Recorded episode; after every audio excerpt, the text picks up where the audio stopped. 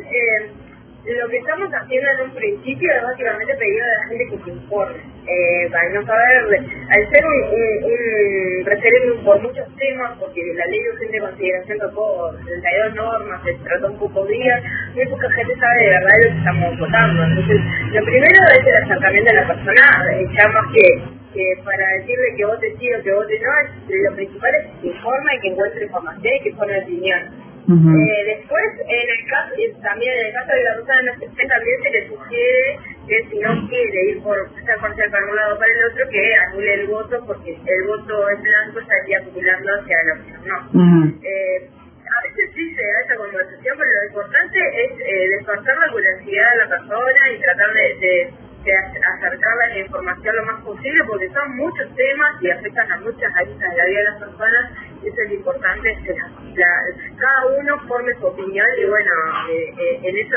eh, son las primeras instancias de la campaña ya más hacia, las últimas semanas